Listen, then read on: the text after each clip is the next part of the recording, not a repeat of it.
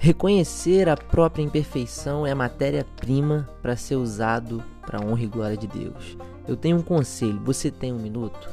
Deus ele é especialista em pegar pessoas imperfeitas para cumprir um propósito perfeito. Na história da Bíblia, se a gente for analisar, temos vários exemplos disso.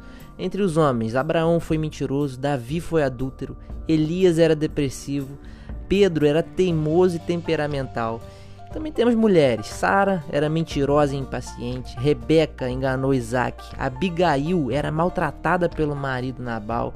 E Raabe era uma prostituta. Raabe, inclusive, está na genealogia de Jesus.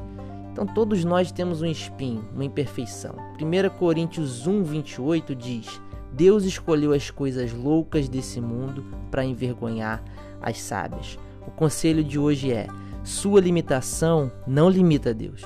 Faça tudo o que você puder fazer, porque o inexplicável é Jesus quem faz acontecer. Deus te abençoe.